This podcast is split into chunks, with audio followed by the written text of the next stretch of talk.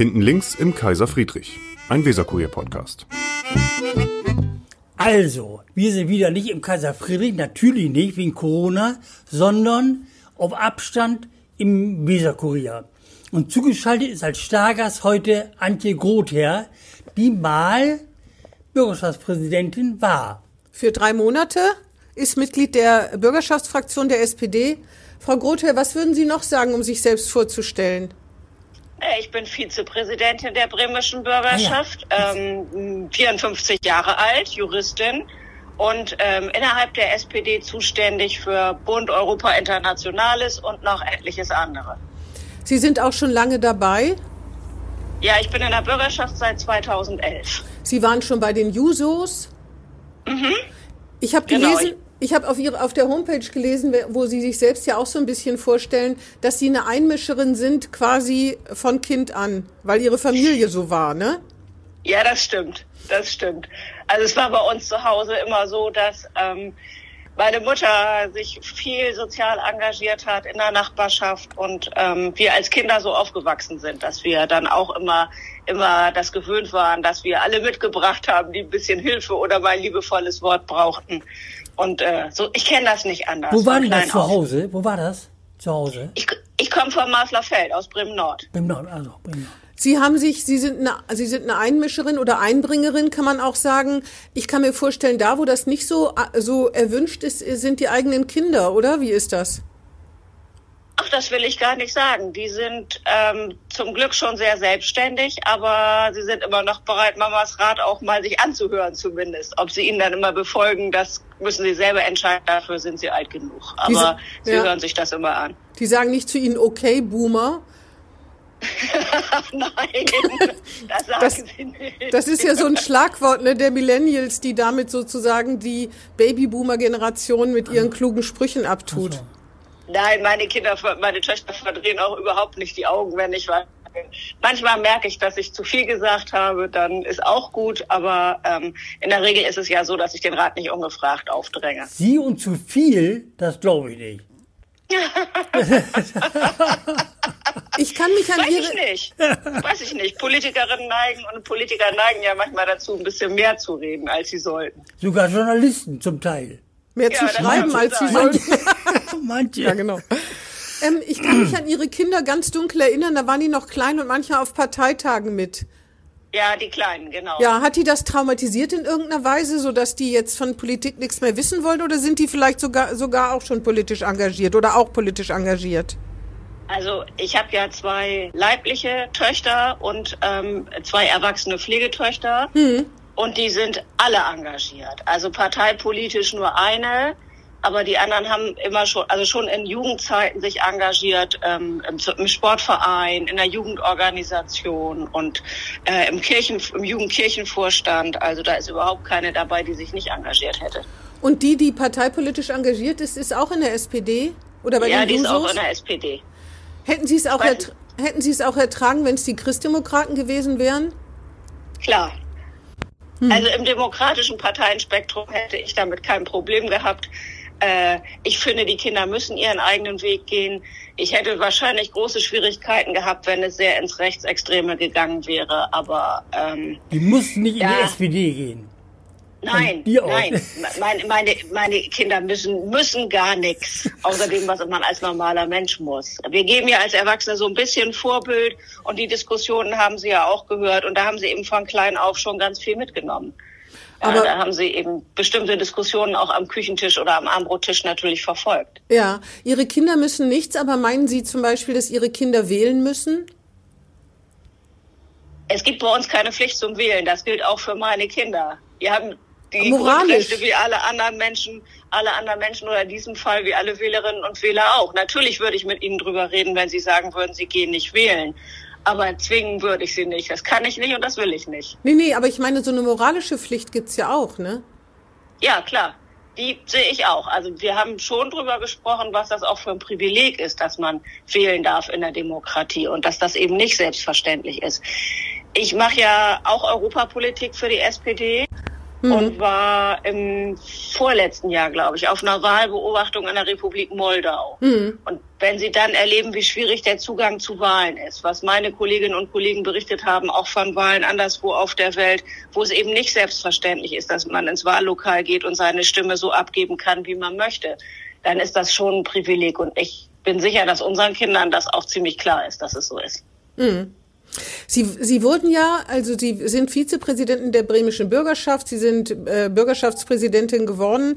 Ähm, Sie wurden ja auch mal gehandelt als mögliche Bürgermeisterin, denn ähm, da, es wird ja schon darüber geredet, ob nicht langsam mal eine Frau, zum Beispiel Bürgermeister, Bürgermeister sozusagen sein könnte. Drin. Und da sind Sie, glaube ich, die einzige, der Namen gefallen ist. Wiegbert, korrigier mich, ob es da noch. Nee, also auf jeden Fall Antje Grote, das weiß ich genau.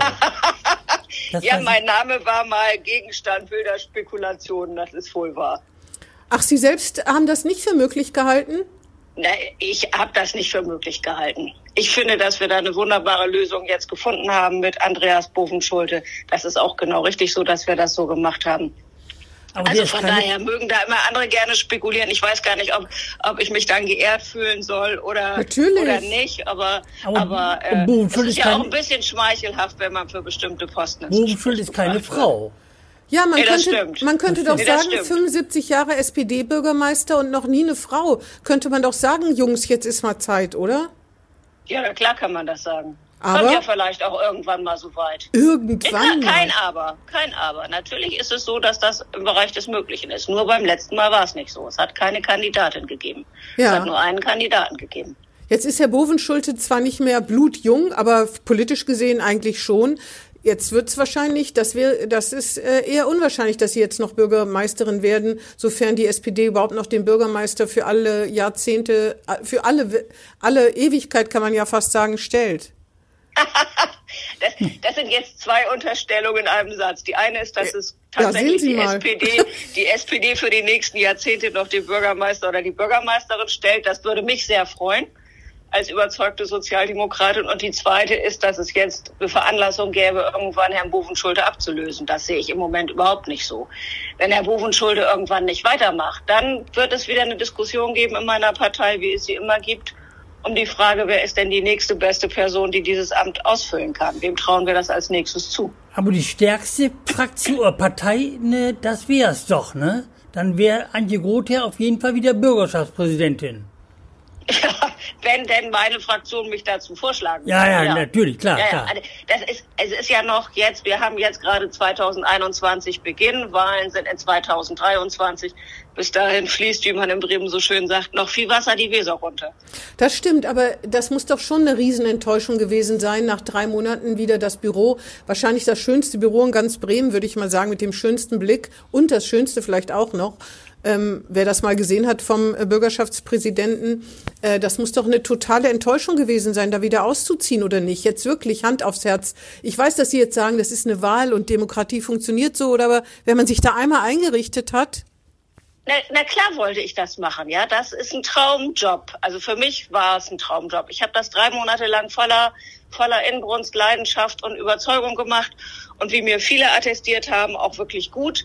Gerade in der Phase, in der wir versucht haben, die Wahlbeteiligung hochzutreiben, was uns ja auch gelungen ist. Und als ich dann ausziehen musste, war ich natürlich auch enttäuscht. Was soll ich da drum rumreden? Aber das, das habe tatsächlich nicht ich entschieden. Das hat auch nicht meine Fraktion entschieden, sondern das haben die Wählerinnen und Wähler entschieden. Ist es denn eigentlich ein Gebot, dass immer die stärkste Partei den Bürgerschaftspräsidenten stellt? Oder ist das nicht? Oder ist es nur so gedacht? Gefühl. Nein, es ist, es gibt da kein Gesetz, in dem das drin steht. So, also. Es ist übliche parlamentarische Praxis und soweit ich mich erinnern kann, ist davon auch nur ein einziges Mal abgewichen worden. Das war in der großen Koalition damals, als äh, SPD ja, genau. und CDU fast gleich auf waren. Und ich meine damals dann Reinhard Metz Bürgerschaftspräsident genau, genau, geworden genau, ist. So, ansonsten ist das aber übliche parlamentarische Gepflogenheit, dass die stärkste Fraktion den Präsidenten oder die Präsidentin stellt. Wer das finde ich jetzt auch, finde ich jetzt auch nicht dramatisch. Das finde ich jetzt auch nicht. Also bei mir hat es da nie Überlegungen gegeben zu sagen, wir ziehen das irgendwie durch oder ich stelle mich dafür zur Verfügung, da merkwürdige Dinge zu machen. Das finde ich für mich unpassend. Nein, wenn das in einer, in einer Koalition wäre, in einer großen Koalition hätten die Christdemokraten vielleicht mit sich reden lassen. Aber dass man die Oppositionspartei dann übergeht, das ist auch wirklich schwierig, ne? Ja, aber es ist, sie ist, die CDU ist die stärkste Fraktion. So. Ja, genau. Deswegen steht es ihr zu, äh, den Bürgerschaftspräsidenten in diesem Fall äh, vorzuschlagen. Und Und die Fraktionen haben ja übereinstimmend, also er hat ja ein wahnsinnig gutes Wahlergebnis gekriegt, ihn auch gewählt, weil eben alle diese Gepflogenheit auch für sich akzeptieren. Wieso ist die SPD eigentlich die, nur zweiter Sieger geworden? Haben Sie eine Antwort auf die Frage? Nee, nee, habe ich auch nicht. Ja, also es, ich denke, es hat an verschiedenen Faktoren gelegen. Ich bilde mir ein, an mir nicht, aber das sagt sich ja so leicht. Das Es sagt schon Sieling schwierig- auch. Es ist schon, es ist schon eine schwierige Phase gewesen, zu vermitteln, zu vermitteln, dass wir mit unseren Themen und mit dem, was wir vorschlagen, immer richtig liegen. Das äh, ist ja Ausdruck des Ergebnisses oder ist ja das, das Ergebnis ist ja Ausdruck dessen. Und die CDU hatte ja nun auch einen jungen, frischen Kandidaten, Und der guten sehr Wahlkampf. war. Das ist ja auch sehr interessant. Und guten Ja. Wahlkampf. Mit den Bitte? Plaka einen guten Wahlkampf mit den Plakaten und so, das war schon auffällig. Ja, das war auffällig, das ist so. Hat gut geklappt. Ja. Aber gibt Ihnen nicht zu denken oder hat Ihnen nicht zu denken gegeben, ähm, ich will gar nicht zu lange auf dem Wahlergebnis noch rumreiten, dass Ulrich Meurer wahnsinnig viele Personenstimmen bekommen hat. Ich glaube 16.000 oder so alleine. Mir hat das überhaupt nicht zu denken gegeben. Ich kenne Uli Meurer schon ganz lange. Ich habe ja auch, ähm, auch wenn das schon ein bisschen her ist, eine Zeit lang für ihn auch als persönliche Referentin gearbeitet und war dann ja noch, bis ich 2015 äh, mich habe beurlauben lassen, noch Mitarbeiterin in der Innenbehörde. Ulrich Meurer macht einfach eine hervorragende Arbeit. Ja, aber der ist jetzt nicht der lupenreine Sozialdemokrat in dem, was er macht, ne? Was ist denn ein lupenreiner Sozialdemokrat? Wenn Sie mir diese Frage beantworten können, kann ich ich- ja oder nein sagen. Mache ich das Gegenteil von Meurer zum Beispiel. Das ist ein lupenreiner Sozialdemokrat. Uli Meurer hat ähm, einen großen Sachverstand und Fachverstand in dem, was er tut. Und das wird allgemein geschätzt. Und er macht auch deutlich, an welchen Stellen er Akzente setzen will. Und das finde ich gut. Und das, glaube ich, honorieren Wählerinnen und Wähler eben auch. Sonst hätte er nicht so ein gutes persönliches Stimmergebnis. Ja, ja, aber zum Beispiel, äh, wenn er in der Stadt aufräumen will, wenn er zum Beispiel gegen Müll vorgehen will, wenn er gegen alle möglichen anderen Sachen vorgehen will in der Stadt, also aufräumen, wenn er innere Sicherheit ist ja sowieso kein klassisches. Sozialdemokrat-Thema. Dann am, ähm, am Bahnhof hat er die, äh, so die, die Alkoholiker da von den Sitzbänken vertrieben und so. Das alles ist ja nicht gerade das, womit Sozialdemokraten sonst von sich reden machen, ist natürlich sehr in Klischees, das will ich gerne zugeben. Aber damit hat Herr Röwekamp beim Kirchentag auf sich aufmerksam gemacht, die Bettler da aus der Innenstadt zu vertreiben. Und trotzdem hat Herr Meurer eben immer den größten Zuspruch gehabt. Ja, aber das ist, wundert mich nicht, sondern das zeichnet Uli Meurer eben aus, dass er, dass er äh, ein Gefühl dafür hat, auch was diese Stadt braucht und wie Genau. man es durchsetzen kann in diesem Ja, Bereich. und wenn Sie mehr davon Sicherheit, hätten? Sicherheit ist immer das Thema von Sozialdemokratinnen und Sozialdemokraten gewesen. Und wenn Sie- Soziale Sicherheit, innere Sicherheit, auch Zuweisung, immer anders gehandhabt. Und wenn Sie mehr davon hätten, von Ulrich Meurers, dann hätten Sie die Wahl auch nicht vergeigt. Äh, Klonen können wir ihn noch nicht. Wir haben, wir haben Sie müssen sich sogar Stellen- Sorgen machen, weil er aufhört, ne? Der wird Wieso? 2023 nicht mehr zur Verfügung stehen. Ja, aber ich bin ganz sicher, dass wir dann auch äh, uns einen guten Nachfolger oder eine gute Nachfolgerin für Ulrich Maurer überlegen können. Am besten eine Frau. Also mir steht schon Antje Groth hervor. Ja, meinetwegen, wenn Sie das dann meinen, dass Sie mich da auch öffentlich für diskutieren würden, dann tun Sie das. Ich kann Sie davon eh nicht abhalten. Aber das entscheidet meine Partei und das ist auch richtig so. Frau Gothe, wenn man mal Ihre Biografie anguckt, sind Sie ja aus Bremen nicht großartig rausgekommen. Das ist noch kein Nachteil, würde ich jetzt mal sagen. Aber ich finde, Sie haben so eine typische Sozialdemokratenkarriere hinter sich. Sie haben, waren eben schon bei den Jusos, Sie haben in Bremen Jura studiert, Sie waren dann relativ zügig, ich glaube, Sie waren auch mal eine Zeit lang als Rechtsanwältin tätig, aber nebenher haben Sie immer in irgendwelchen Strukturen gearbeitet, wo ich jetzt mal frecherweise, Sie können mich gleich korrigieren, behaupten würde, dass das Parteibuch da, eine, da mindestens eine Rolle spielt, ob an der Uni, ob in irgendwelchen Ressorts, in irgendwelchen äh, Behörden. Äh, das ist also sozusagen, äh, ohne Parteibuch wäre es wahrscheinlich ganz anders gekommen. Was sagen Sie dazu?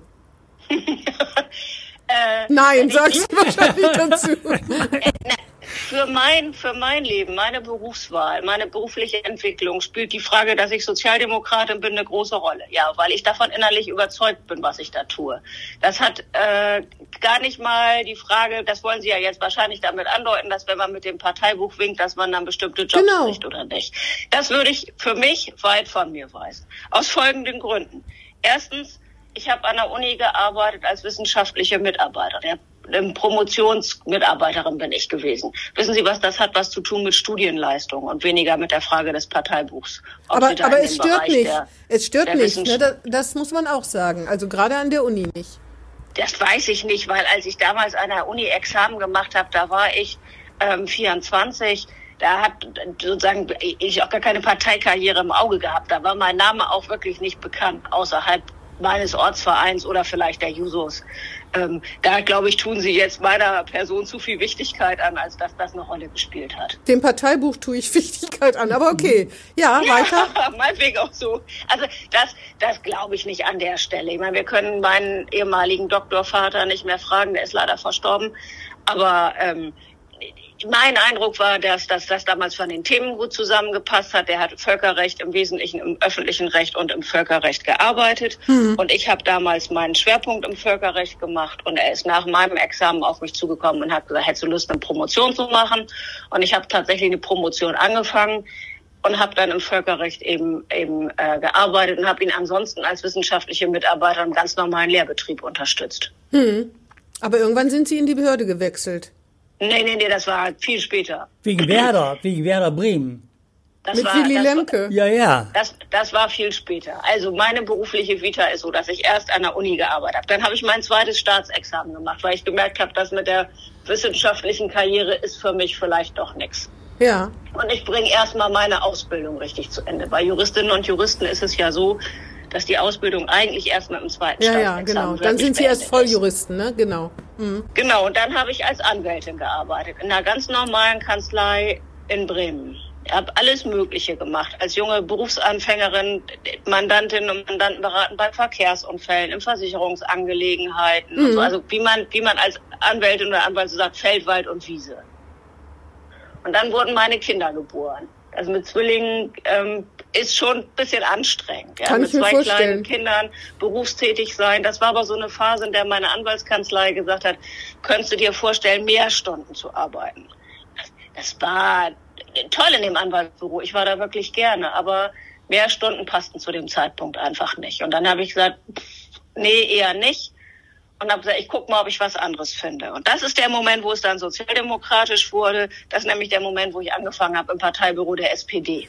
Genau, das genau. Sie haben auch im Parteibüro der SPD genau, gearbeitet, ja. Genau. Das wiederum geht eher nicht ohne Mitglied der SPD. Nee, das stimmt, wollte ich gerade sagen. Ein Weg, der mir für immer verschlossen bleibt. Das ist nicht, das ist nicht ausgeschlossen, aber eine Identifikation mit den Zielen der Sozialdemokratie wird erwartet. Okay. Das finde ich auch nicht ehrenwürdig. Das ist, da ist die SPD genauso ein Tendenzbetrieb, wie wir es zum Beispiel auch haben bei den Gewerkschaften oder ja. bei den, bei den Religionsgemeinschaften. Das gilt für die Parteien eben auch. Also habe ich als Büroleiterin und als Justiziarin und Pressesprecherin bei der Bremer SPD gearbeitet. Und in der Funktion habe ich damals Willy Lemke kennengelernt, tatsächlich erst. Ach, nicht bei Werder? Bitte? Nicht Wie? über Werder. Wir haben gedacht, Doch. weil Sie ja auch Werder-Fan sind. Doch, wegen nein, Werder. Nein, nein, nein, nein, nicht über Werder. Aber eine Dauerkarte hatte ich zu dem Zeitpunkt schon. Ach, die Schande. Ja, ja, das nein, nein, nein, nein, aber nein, ich habe Willy Lemke kennengelernt damals. Da war er schon Senator, weil ich eben auch so. freitags nachmittags in den Sitzungen des Landesvorstandes war. Die Lev Albers war damals noch Landesvorsitzender mhm, genau, der SPD. Genau, genau. So, und irgendwann hat Willy Lemke zu mir gesagt, Mensch, ich bin auf der Suche nach einer persönlichen Referentin. Du machst ja so einen ganz plitschen, patenten Eindruck hast du nicht Lust, meine persönliche Referentin zu werden? Und da habe ich gesagt, ja, das wäre was Neues, super. Also ich habe 2000 im Parteibüro angefangen und das war Anfang 2003. Und ich habe gesagt, drei Jahre sind jetzt um. Ich weiß hier, wie es funktioniert. Äh, ich habe Lust auf eine neue Herausforderung. Wenn das mit der Wahl gut läuft, komme ich gerne. Und Lemke war ich, Bildungssenator, ah, war der? Willy Lemke. Willy war damals, Willy Lemke war damals Bildungs- und genau. Wissenschaftssenator, genau. genau. Und dann äh, habe ich im September, glaube ich, zum 1. September oder 1. August in der Bildungsbehörde als persönliche Referentin angefangen. Apropos Und Bildungsbehörde. Wenn Sie das jetzt mitkriegen, also die Bildungsbehörde gilt ja, ist ja das größte Mysterium in Bremen, würde ich jetzt mal behaupten. Das größte überhaupt, das größte Geheimnis. Nämlich das Geheimnis ist, wieso kann man die, kann man die Mitarbeiter des Ressorts nicht so zusammenspannen, dass es hier mit der Bildung so aufwärts geht, wie es aufwärts gehen muss. Denn Willy Lemke war der Erste, das weiß ich noch ganz genau, der die PISA-Ergebnisse beklagt hat und gesagt hat, ich Unternehmer, ne, hier geht das alles zu langsam, wir machen hier, wir bringen hier frischen Wind rein. Über Nacht wird man die PISA-Ergebnisse nicht ändern, aber so in ein, zwei, drei, fünf Jahren. Er hat Gott sei Dank keine Zahl gesagt, aber das ist, glaube ich, wie lange ist das her? 15 Jahre? Sie haben gesagt 2000, 2003. Ja, 17 Jahre ist es her. Ja, die PISA-Ergebnisse, die PISA-Ergebnisse waren Anfang der 2000er, die ersten. Genau, und bis jetzt haben wir die rote Laterne nicht abgegeben. Was ist da los in der Bildungsbehörde? Sie kennen sie doch von innen. Wieso ist das, scheint das so schwer zu sein, die zu reformieren? Oder muss sie gar nicht reformiert werden? Nein, ich, ich ähm, kenne die Bildungsbehörde jetzt aus eigenem Erleben seit 2007 nicht mehr, weil ich nicht mehr in der Behörde bin. Also kann ich nicht reden über das Innere der Behörde. Das will ich auch nicht. Das steht mir auch Schade. nicht zu. da ja, aber das, das wäre, was soll ich jetzt, ja, was soll ich, ich weiß. jetzt reden über die Zeit 2003 bis 2007? Das da war noch alles in Ordnung, vermute ich mal. Ja, aber, aber wir haben uns damals auf den Weg gemacht. Das ist richtig. Damals ist ganz intensiv diskutiert worden über die Frage, wie kann man unsere Schulleitungen, unsere Schulen unterstützen, in dem Weg besser zu werden. Was haben wir eigentlich für, für Herausforderungen an den Schulen? Wie unterschiedlich stellt sich das dar? Was bringen die Kinder auch von zu Hause mit? Nicht nur an Wissen, sondern auch an Unterstützung und wie können wir da richtig was auf den Weg bringen. Aber wieso und das ging, ja, das ging ratzfatz. Also es ging ratzfatz. Es gab erst die verlässliche Grundschule. Dann gab es das Ausbauprogramm der Ganztagsschulen, als es damals die Mittel des Bundes gab. Und da ist doch richtig viel passiert. Also Aber es reicht doch nicht, Frau Grother. Das muss man doch wirklich sagen. Das hat doch, das ist doch das, warum Sie, glaube ich, übrigens auch bei der Wahl äh, nicht reüssiert haben oder nicht so, wie Sie sich's gewünscht hätten, weil das Thema Bildung, viele Menschen sich an dem Thema Bildung, dass da keine richtigen Fortschritte zu sehen sind, zumindest. Ich will gar nicht sagen, dass es keine gibt, dass da die SPD weiterhin, ich möchte es jetzt mal so böse ausdrücken, versagt. Das ist Ihre Wahrnehmung, meine ist eine andere. Erzähl. Eine ist eine andere. Ja. Ich, ich sage das mal so. Gerade jetzt kann man doch sehen, dass wir bundesweit dafür gelobt werden, was wir im Bereich Digitalisierung hinkriegen. Das ist doch ein riesiger Fortschritt, weil es die Kinder von heute auf die Herausforderungen von heute und morgen vorbereitet. Ja, weil, Das weil so man- viele Geräte doch nicht angesch- wegdiskutieren. Nee, das stimmt. Das so viele Geräte sind angeschafft worden, aber das heißt ja noch nicht, dass die Kinder dieses Schuljahr so hinkriegen, dass sie später einen guten äh, Schulabschluss machen.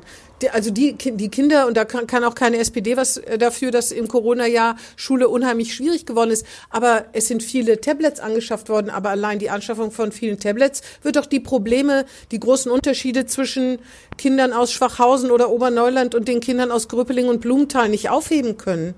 Nein, natürlich kann es die nicht aufheben. Die Kinder aus Schwachhausen sind welche aus Schwachhausen und die aus, die aus den anderen Stadtteilen sind die aus den anderen Stadtteilen. Aber es ist eine, eine Voraussetzung doch dafür, Ja. dass wir es hinkriegen. So, und wenn Sie dann, wenn Sie dann sehen, dass wir eben auch, was dieses digitale Lernen anbelangt, da geht es nicht nur um die Geräte, sondern auch um diese Le- Plattform It's Learning, wie weit wir da vorne sind gegenüber anderen Bundesländern. Also ich weiß ja nicht, ob Sie bei der Konkurrenz gucken, aber das war doch erst in der letzten Woche wenn, wenn nicht sogar in dieser Ja, ja, Woche wo ständig alles zusammenbricht und so, ja, ja. Bei Buten und Binnen, wo es um die Frage ging, wie wird das eigentlich genutzt und eingesetzt.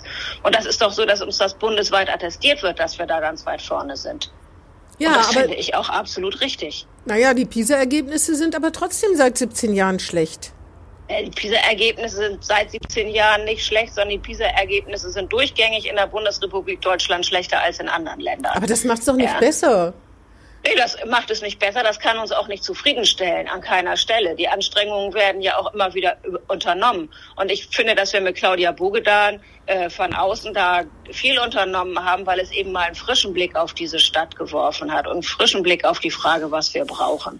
Ja, ich glaube, dass wir da ganz weit mit den anderen Parteien sogar an einem Strang ziehen. Wenn Sie sich daran erinnern, dass der Schulkonsens zum Beispiel äh, ja so breit getragen worden ist, abgesehen von der FDP, die damals in letzter Sekunde ausgestiegen worden ist, weil alle gesagt haben, wir wollen über Unterrichtsqualität reden und wir wollen nicht mehr über Schulstruktur reden. Das sind doch Errungenschaften, die wir hier gemeinsam haben. Naja, es gibt immer noch kein richtiges Schulinstitut für Qualität. Ich weiß, Corona hat das jetzt alles aufgehalten, aber mich Ich würde sagen, dass meine Geduld, was, äh, was den Nachweis von schulischen Erfolgen betrifft, ich weiß, PISA ist nicht alles, das wird ja auch kritisch gesehen, wir sagen ja nicht alle, dass das wirklich alles widerspiegelt, aber in allen Leistungsvergleichen sind die Bremer Schüler schlecht. Manche behaupten, dass man in Bayern, wenn man die Schule abschließt, deutlich mehr weiß als Bremer Schüler. Ich finde das, also wenn man da nichts sieht, und vielleicht ist es ja nächstes Jahr endlich soweit, äh, oder wenn die anderen nicht dramatisch schlechter werden, sodass Bremen besser dasteht. Ich finde schon, dass man da ungeduldig werden kann. Ich finde, dass man da, dass man da eine große Konzentration und gemeinsame Kraftanstrengung braucht. Das teile ich. Also, und 100 dass wir, Millionen? Dass wir den, ja, dass wir mit den Ergebnissen nicht zufrieden sind, sondern dass wir immer besser werden wollen, das ist doch klar. Das ist aber auch bei uns ja nicht umstritten, sondern da sind wir uns auch alle einig. Ja, ja, aber das ist tatsächlich schon seit vielen Jahren so. Ne? Es wird jedes Jahr gesagt und oder bei, vor jeder Wahl. Naja, gut, wir werden sehen.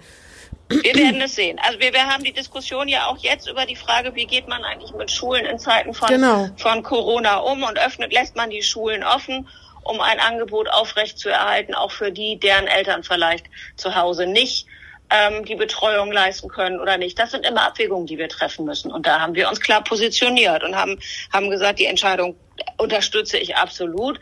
So viel wie möglich und so lange wie möglich versuchen, Präsenzunterricht äh, sicherzustellen.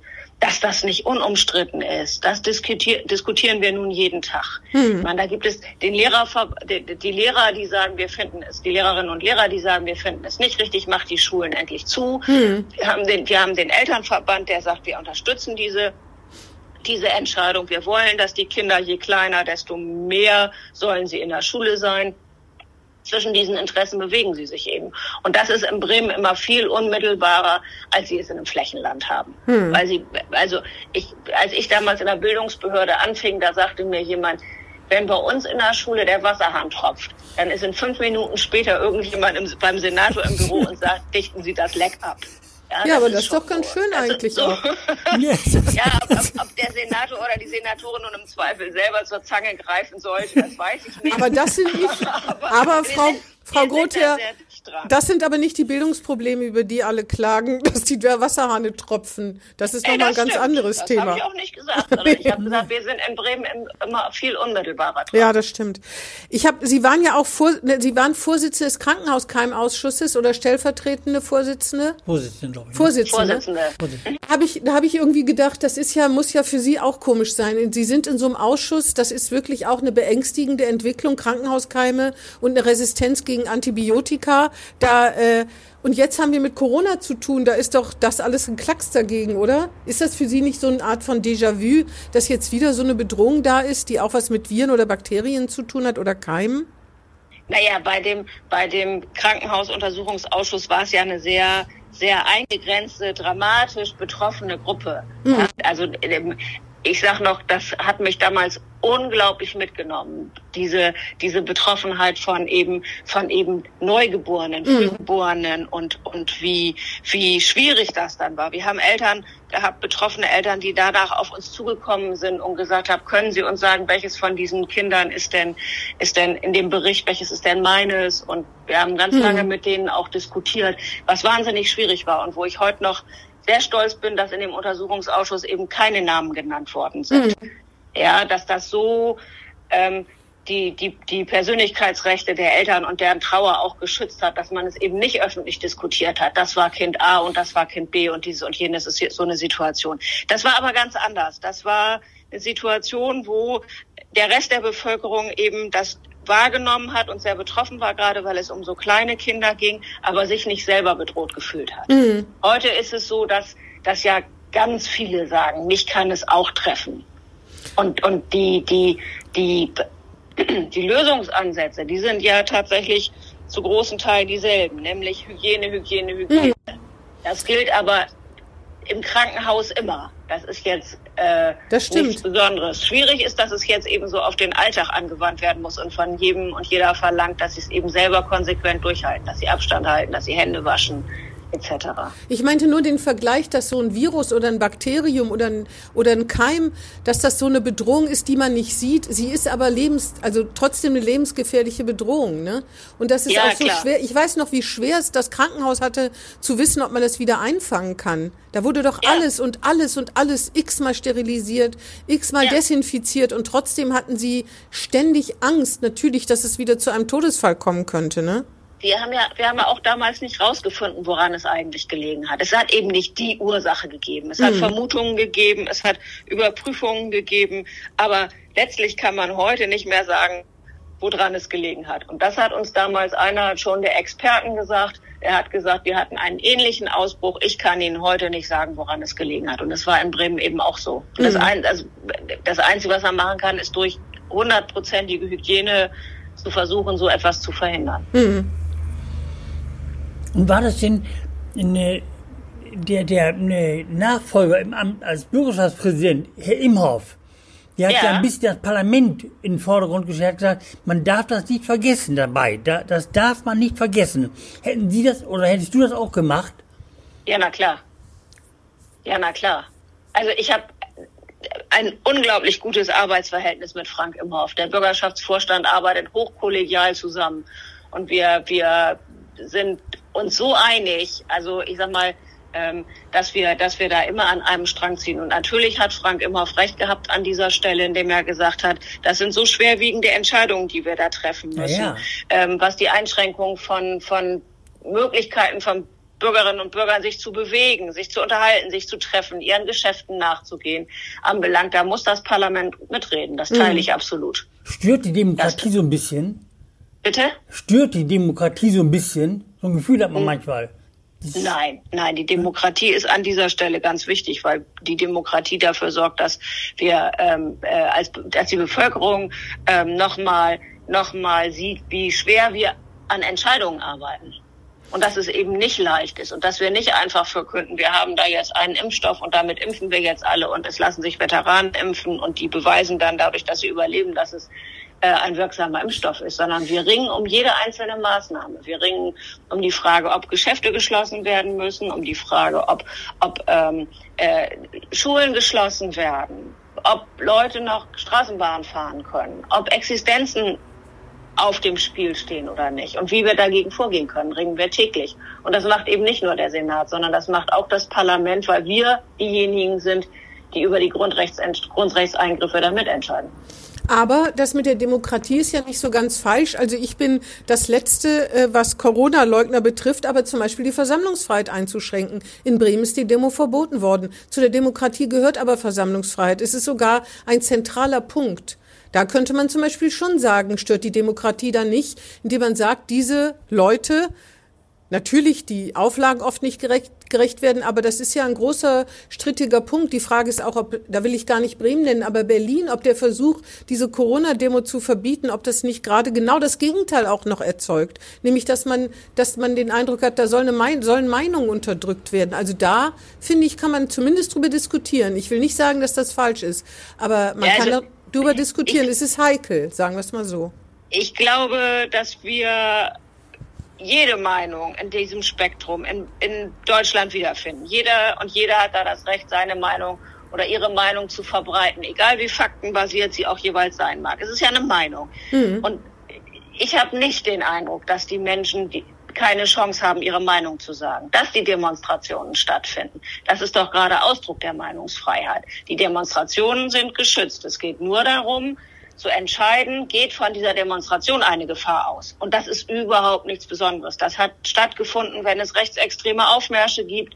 Das findet statt, wenn es Großdemonstrationen gibt an Stellen, wo man sagt, da ist äh, das zu gefährlich, weil der verkehrliche Lage das nicht zulässt, man das nicht vernünftig absichern kann oder sonst wie. Wollten Sie heute eine Demonstration auf Bahngleisen machen, würde Ihnen das auch nicht genügen. Ja, aber das machen aus, wir ja nicht auf Bahngleisen. Gründen. So, und sagen Sie mir doch mal an irgendeiner Stelle, wo in Bremen jemand zum Thema Corona seine Meinung nicht sagen konnte. Nee, nee, das ich, Jeder und jede kann sich auf den Marktplatz stellen, mit Schild oder ohne Schild äh, mit Megafon oder ohne Megafon, nur elektrisch verstärkt darf es nicht sein und kann sagen, was er oder sie vom Thema Corona und den Maßnahmen des Senats hält. Das ist so weit weg davon, als Meinung unterdrückt zu werden, wie es gar nicht weiter weg sein kann. Das halte ich einfach für falsch. Naja, aber in Berlin gab es keine Großdemonstrationen gibt. Aber wie können wir, wie können wir andere Bereiche so weitgehend anschränken und sagen, keine Kontakte, möglichst wenig Kontakte, großer Abstand. Wir wollen unsere Schwächsten schützen und wir wollen unsere Krankenhäuser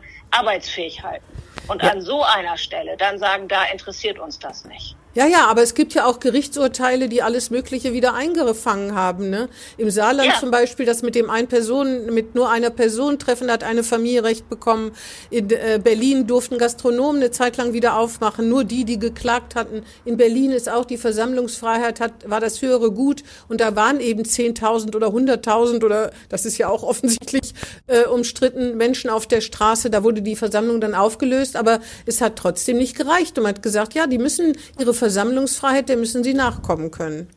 Ja, das ist eine Abwägung im Einzelfall. Und Ja. wenn die Behörde entscheidet, bei uns ist dieser Einzelfall nicht abgesichert, dann ist der Rechtsweg eröffnet. Das war ja auch in Bremen. Dann entscheiden unsere unabhängigen Gerichte, welche Argumente sie überzeugend finden und wägen das Grundrecht auf Versammlungsfreiheit ab gegenüber den anderen schützenswerten Grundrechten, wie zum Beispiel denen auf die, eigenen- den Schutz der eigenen Gesundheit. Ja, ja. Das ist, wenn wir das, wenn, wenn die Gerichte in Bremen anders entschieden hätten, dann wäre das auch anders umgesetzt worden. Aber das Gericht ist, die Gerichte sind in ihrer Argumentation und in ihrer Entscheidung den Argumenten der Versammlungsbehörde Ja. und des Innensenators gefolgt. Ja, Glück gehabt. Ja, aber das ist Demokratie, dass man eben diese Entscheidung auch über, gerichtlich überprüfen lassen Genau, kann. das finde ich auch. Ich habe noch eine letzte Frage. Und zwar habe ich geguckt in unseren Marktplatzplaudereien. Und zwar seit sie es sie gibt. Also Herr Gerling sie auch noch geschrieben hat. Da sind sie genau ein einziges Mal drin vorgekommen. Und zwar, weil sie sich so gut mit Herrn Fecker verstanden haben. Und das war, glaube ich, in dem Untersuchungsausschuss. Und dann haben sie ihm, ihm Saft gegeben und er hat ihnen Saft eingeschenkt. Und sie waren irgendwie so ein Dreamteam. sonst sind sie, sonst sind sie da nie vorgekommen. Und da fragt man sich doch, entweder weil sie nicht verhaltensauffällig sind, also auch im negativen Sinne, Oder in großen Artikeln darüber. oder weil sie, oder weil sie so, wenn ich, entschuldigen Sie, dass ich so uncharmant bin, so langweilig sind? Oder woran liegt das, dass Sie nie in diesen Marktplatzplaudereien, die ja Kuriositäten aller Art, die sind auch nicht alle positiv, aber manchmal auch positiv nicht drin vorkommen? Ich meine, dass Sie keinen Wert drauf legen oder nicht scharf drauf sind, das kann ich mir vorstellen, weil die werden ja eher durch den Kakao gezogen. Aber woher kommt das? Weil Sie immer Kontenance bewahren oder wie ist das? Fragen Sie doch das mal den Kollegen, der neben Ihnen sitzt, warum er mich eigentlich nicht interessant genug oder kurios genug für die Marktplatzplaudereien fand. Weil sie, weil immer in den großen Artikeln darüber, da stand Antje Grother, Antje Grother. Also ist das Respekt, der Respekt vor meiner Person Ja. gewesen. Das, das nehme ich. nur alleine daraus resultiert das. Das nehme ja. ich. Ich, ich weiß es nicht. Also ich, ich bemühe mich ja nicht, besonders skurril zu sein oder besonders langweilig. Ich versuche ich zu sein in dem, was ich tue. Manchmal kann ich Leute davon überzeugen, dass es gut ist, was ich mache. Manchmal kann ich es nicht. Ich kann mit ganz, ganz, ganz, ganz, also dem überwiegenden Teil der Kolleginnen und Kollegen aus der bremischen Bürgerschaft gut zusammenarbeiten. Übrigens auch mit dem Präsidenten arbeite ich sehr gut zusammen. Ja. Und äh, da gibt es wenig offenbar, was da Anlass zu, keine Ahnung, Stirnrunzeln oder Schmunzeln oder heimlich Lachen oder so hervorruft. Das fängt ja bei der angemessenen Kleidung auch an, womit man auf sich aufmerksam machen kann und hört äh, zum Beispiel bei unbedachten Tweets auf. Sie haben ja auch einen Twitter-Account. Ist Ihnen da schon mal was aus Versehen rausgerutscht, was Sie wieder eingefangen haben? Oder sind Sie einfach nicht der Mensch, der dazu neigt, auch wenn er sich ärgert oder freut oder so, sich da unbedacht zu äußern? Weil da gibt's ja auch so eine gewisse Tendenz hin. Aber Oh, das kann ich jetzt gar nicht sagen. Vielleicht hat das was mit meiner juristischen Ausbildung zu Ah, tun, ja. dass ich, dass ich einfach sage, ich denke, ich denke noch mal eine Minute nach, Ja, bevor ich das ist irgendwas gut. absetze. Ja, Nehme ich an, dass das mit der juristischen ja das glaube Ausbildung. ich auch. Ja, ja. ja. Das, das ist so. Also ich habe ganz, ich kriege ja auch Mails von Bürgerinnen und Bürgern und manchmal lese ich die und ich bin richtig sauer. Ja, Ja. Denk, boah, wieso haben die das jetzt nicht verstanden? Das ist doch so einfach. Und jetzt, jetzt hau ich mal einen raus. Und dann habe ich, dann habe ich eben gelernt, ich lege das weg. Ja. Ja, also dann gehe ich noch mal, ich sag mal einmal um den Block. Manchmal schlafe ich auch eine Nacht drüber. In der Regel erfordert das ja nicht sofort eine, eine Antwort.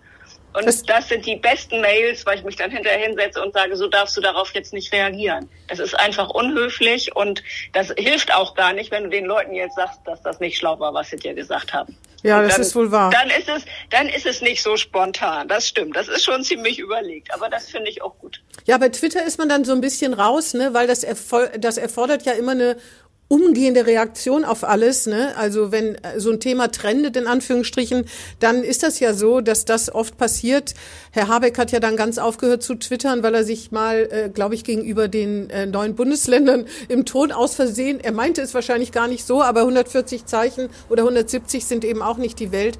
Aber wenn man da nicht schnell ist, dann trendet man eben auch nicht. Damit müssen Sie dann auch leben, ne? Damit muss ich dann leben, aber das kann ich auch gut. Also ich, ich habe keinen missionarischen Eifer über Twitter. Das ist auch nicht das richtige Medium dafür. Ich twitter schon vieles von dem, was ich europäisch tue, ähm, weil es da eine Community gibt oder eine Gruppe von Menschen gibt, die sich dafür interessieren. Aber ich muss jetzt nicht für den schnellen Lacher oder den schnellen Klick oder keine Ahnung, die zigtausendfache Weiterverbreitung oder wie man so schön neudeutsch sagt, den Shitstorm irgendwas klicken oder hm. twittern. Das ist nicht nötig, meiner Meinung nach. Und es ist ja auch immer einseitig. Wenn Sie twittern, setzen Sie immer nur eine Botschaft. Dann, wenn Sie eigentlich eine Reaktion erwarten oder mitdiskutieren wollen, dann ist Twitter sowieso nicht das richtige Medium. Das stoßen Sie ja nur in eine Richtung. Ja. Ja, gut. Dann sage ich herzlichen Dank erstmal. Wigbert, hast du noch, was, auf dem, hast du noch was auf dem Herzen? Nee, nee, nee. Ich habe ich hab nur Danke erstmal. Frau Gröte, haben Sie noch was auf dem Herzen? ja, herzlichen Dank, hat mich gefreut. Ja, uns auch. Ja, alles klar. Wenn Sie dann Bürgermeisterin oder Bürgerschaftspräsidentin sind, dann kommen Sie aber wieder, ne? Wenn es dazu kommt, dann sprechen wir noch mal miteinander, genau. Sehr gut. Vielen Dank. Bis dann. Okay. Tschüss. Bis dann. Tschüss. Das war Hinten links im Kaiser Friedrich, ein Weserkurier-Podcast.